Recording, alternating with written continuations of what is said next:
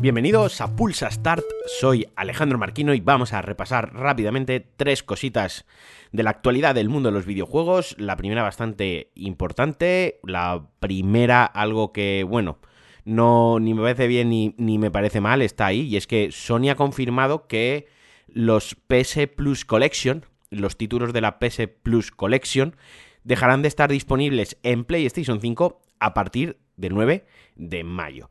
Eh, los PS Plus Collection, para quien eh, no lo sepa, eran 20 juegos de PlayStation 4, 20 entre comillas eh, grandes éxitos, superventas, triples as, o sea, 20 grandes juegos no tenían por qué, no tienen por qué ser exclusivos, no son todos exclusivos de Sony. Ahora repasamos la lista y que se podían jugar con la suscripción de PlayStation Plus, la básica, la con Plus, desde 2020, desde que se lanzó PlayStation 5. Esto fue como un poquitín la excusa, no una excusa, esto fue un poco como cuando se lanzó la Play 5, no había mucho catálogo de lanzamiento, los juegos de Play 4 algunos tenían retrocompatibilidad y tenían mejoras, algunos no todos tienen retrocompatibilidad, pero algunos tenían mejora, aunque fuesen pagando, porque esto era una cosa fea del PlayStation Plus Collection, es que si un juego tenía eh, por 10 euros un upgrade a nueva generación, los del PS Plus Collection no se podían upgradear por esos 10 euros. Bueno, total, que pusieron ahí como 20 juegos, un buen catálogo, pues para quien tuviese la consola, pues que pudiese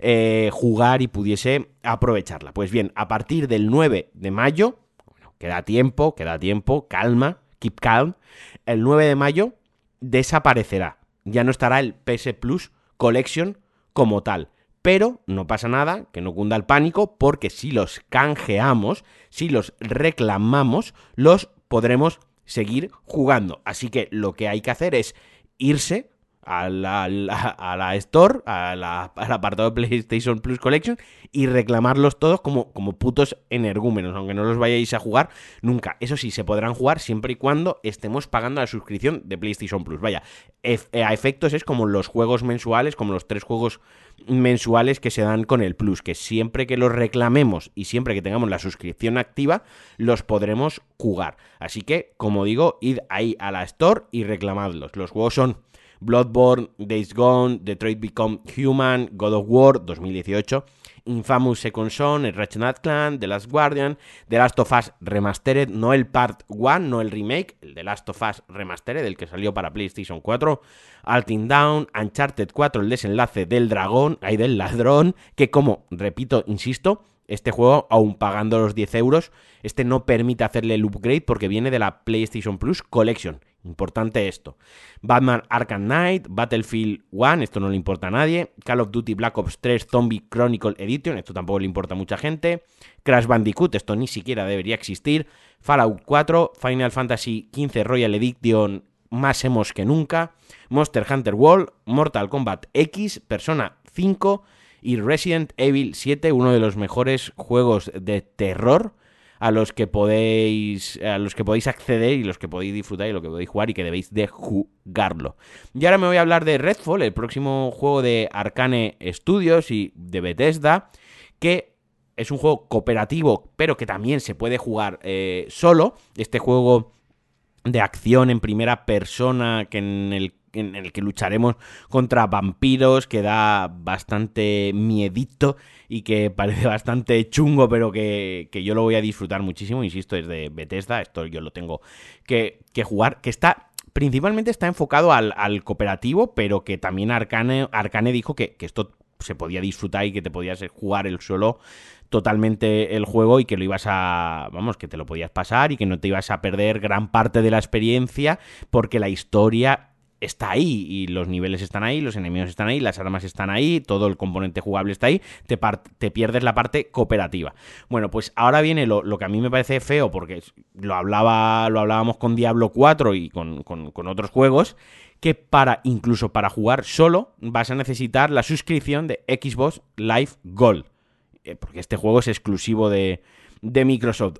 Esto me parece feo, o sea, si vas a jugar solo, si solo, si no vas a jugar en cooperativo, no vas a jugar en multiplayer, que te obliguen a estar pagando suscripciones, me parece una cerdada. Y me da igual que me digan no porque el juego requiere conexión permanente, porque los servidores, porque el progreso, porque nada, no me cuentes, no me cuentes historias, ¿sabes? Por muy enfocado que está el cooperativo, por muy multiplayer que sea, por mucha historia que me quieras contar, lo de la conexión permanente es una auténtica putada para los jugadores, porque que sí, que a día de hoy yo me puedo ir un fin de semana a un apartamento en Benidorm y llevarme la, PlayStation y con el móvil hago una conexión y total, esa conexión no consume datos, bla, bla, que no, pero da igual, da igual, es que es el sentimiento de, de, que el juego no te pertenece al 100%, coño, yo no tengo un juego, yo no me lo he comprado, obviamente Redfall va a ser un juego que casi todo el mundo juegue a través del Pass, porque este juego va a entrar en el Pass.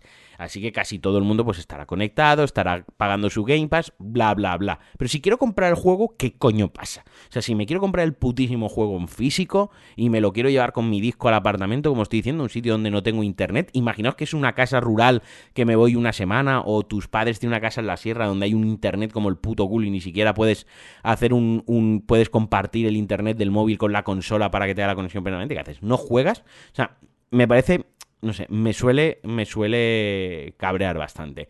Y bueno, ya para acabar voy a hablar de Atomic Heart, que es el juego este, el Bioshock eh, soviético, eh, que se va, que se, con, con, estética soviética, que se lanza, nada, en 20 días, el 21 de febrero, que, que ha sacado y ha mostrado un nuevo gameplay está muy chulo. O sea, yo cada cosa que veo este juego me, me, sorprende más y me mola más. O sea, a nivel estético es una auténtica chulada. Luego, obviamente, la inspiración con Bioshock está ahí, porque mano derecha llevamos armas de fuego, mano izquierda tenemos poderes.